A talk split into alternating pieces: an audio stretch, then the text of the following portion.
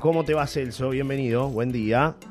Hola Johnny, ¿qué tal? Buen día, saludos para todos. Calor insoportable acá en San Carlos, donde estamos ahora. Estamos aquí en el juzgado eh, de la calle Leonardo de Rivera y 25 de agosto, del juzgado letrado, donde, bueno, en minutos nada más se dará eh, lectura a la sentencia por el caso Valentina Cancela. Estamos hablando de la joven adolescente de 17 años que desapareció el 15 de agosto del año 2023. Ustedes recordarán y apareció muerta eh, el día 16. En realidad la encuentran luego de que su matador, eh, el novio de ella o el exnovio de ella en ese momento dijera dónde la había matado, dónde la había estrangulado y dónde la había enterrado.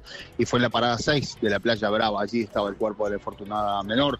A partir de ahí, bueno, mm, se comenzó toda una investigación. Recordemos que el fiscal Jorge Baza fue el que tuvo en primera instancia gran parte de, la responsabilidad de tratar de establecer qué era lo que había sucedido y se llegó a la conclusión de que el hombre la había asfixiado por celos. Eh, para ello se pide la, en esa ocasión el fiscal ya pidió la máxima pena que le puede caber a un menor por el caso de un homicidio, que son 10 años. Bueno, después, hace unos hace un tiempo, unos, días atrás, eh, ustedes recordarán, estuvimos en tres ocasiones aquí en el juzgado porque se llevaban adelante las audiencias, ¿verdad? Para había comenzado el juicio. El joven fue eh, este, estuvo eh, mucho tiempo privado de libertad, ha estado a ver, Celso. El de pertenencias de Itiniza en Montevideo. Celso se, no, se allí nos, aguardando que llegara el juicio. Y, sí, A ver, ¿no? se nos cortó un poco la comunicación, seguramente te entró alguna, alguna llamada. Este, estabas dando te- detalles te- allí. Sí. Te decía, sí, ahí está. Te decía que el juicio se realizó y ahora, bueno, queda la sentencia. Hoy, ahora, al mediodía, se va a conocer entonces la sentencia, los años que le va a dar la justicia a este homicida. Estamos hablando, reitero, de un menor. La máxima pena que le puede caber son 10 años. Los abogados defensores del menor están tratando de achicar esa cantidad de años este, por buen comportamiento, porque colaboró con la justicia, por eh, ese tipo de cosas que son en realidad este, algunos elementos que le hicieron llegar al, juez Vital Rodríguez, eh, juez que incluso desde el departamento de Arrocha, un reconocido juez que ha estado trabajando en sonados casos aquí en San Carlos.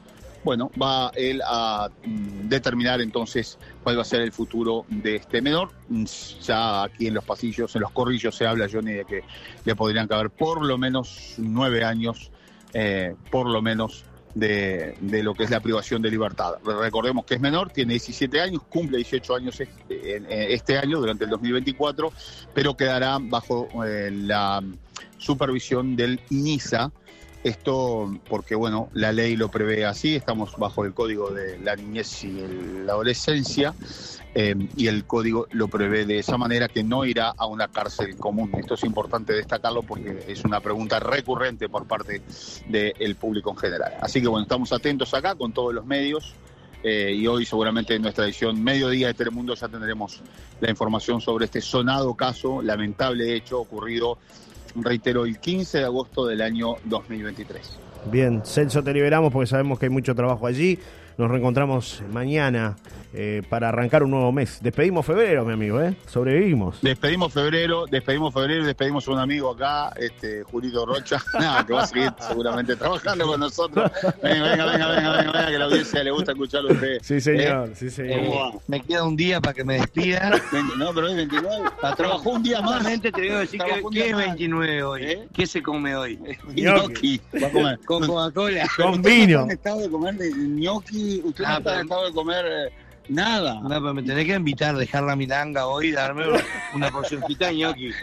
Bueno, querido Julito Rocha, que me ha acompañado durante toda esta temporada y nos seguirá acompañando seguramente. Sí, señor, sí, señor. Un gran, gran, gran compañero, siempre desparramando humor, Sí. Julio Rocha, ¿no? Desparramando humor, Sí, exactamente. señor. Recién conversaba ahí, Julito este daba cuenta de cuántas garrafas tenemos arriba. Él es ya hablando del sobrepeso, ¿no? Este, Dios era una lucha titánica acá con otros colegas. Conmigo no. ¿Quién ganó? Bueno, ¿Quién ganó? Pero bueno, Se sabe ganó que- Julio Rocha. Ganó Julio Rocha. Ganó Ganó Julio Julio Rocha. bueno, Celso. Un abrazo. vio hasta ahora que está, está pensando en los ñoquis ya. Y sí. tenemos trabajo acá como hasta las 3 de la tarde. ¿Usted sabe que no come hasta las 3 de la tarde? Escúcheme, lo más importante, yo como ahora y cuando sea. Pero lo más importante es que no hay balanza que nos aguante. Tremendo. Dios tremendo. mío, Dios Bueno, un mío. poco de humor para Sí. esta para esta mañana. Sí, señor, Eh, sí, señor. este tendría que ser un columnista invitado, ¿no? Yo creo que sí. Columnista Cada historia invitado. esta noche estuvo en el carnaval de, de Maldonado, A la Mauri. ¿eh? Y vio unas cuantas cosas ahí en el carnaval de Maldonado. Varios- Pero mañana les cuento. Varios apuntes, varios apuntes. Bueno, Varios apuntes. por acá por la Paloma, Celso, tenemos varias noticias, ¿no? Entre ellas que cerró el cine de la Paloma, ¿no? No quiero Sí, que hagas catarsis hoy, Mirando, pero mirando esa, esa- no quiero que hagas catarsis. noticia. Pero ¿Eh? Que no quiero que hagas catarsis hoy porque es jueves, pero No, no, no, no, tranquilo, tranquilo, tranquilo. No, no, estoy de buen humor hoy, mañana o el lunes. mañana que cerramos la son- semana. son temas para el lunes. Sí. Agéntelo para el próximo lunes. Muerte, ¿no? Eh, muerte una sí, sí, una crónica Sí, anunciada, ¿no? Sí, es así. Sí. Una muerte anunciada, lamentablemente. ¿no? Lamentablemente. Pero bueno, eh, los tiempos han cambiado también, entonces, pero de eso vamos a hablar la semana que viene, seguramente. Y hay mucha- Lo dejo tranquilo, sé que es una mañana muy agitada.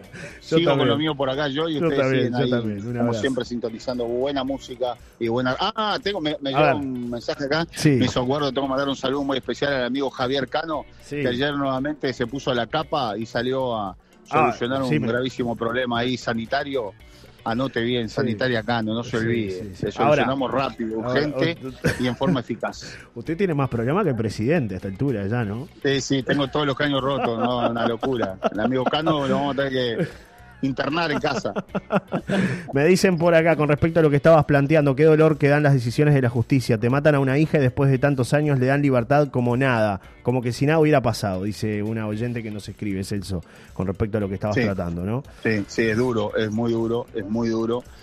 Es muy duro y esos son momentos realmente duros para toda la familia, ¿no? Acá hay dos familias destrozadas, fundamentalmente la de la chica, por supuesto, Claro. este, no, no, no podemos desconocer eso, ¿no? Eh, la muerte de una menor, de una adolescente de 17 años, que creen a veces que saben todo, que conocen todo y que a ellos no les va a pasar nada. claro. Y eso es lo que a veces uno como mayores le tiene que transmitir, ¿no? Eh, a los menores, este, dar el ejemplo de que, bueno, en definitiva hay peligro por todos lados, hasta en una relación que parece este, una relación de, de, de príncipes, pero bueno, termina incluso con un caso muy sonado acá en Punta del Este que estamos ahora, este, que, que está muy en boga, ¿no? Este el caso de- de- del empresario Sí. Aviar, que también lo vamos a, a desmenuzar un poco mañana si tenemos tiempo y si no el lunes, porque hay mucho, mucha tela para cortar. Pero bueno, es cierto. Eh, un abrazo, Sí, saludos para todos, buena abrazo. jornada, buen jueves para todos. Gracias, Celso. Chau, hasta mañana.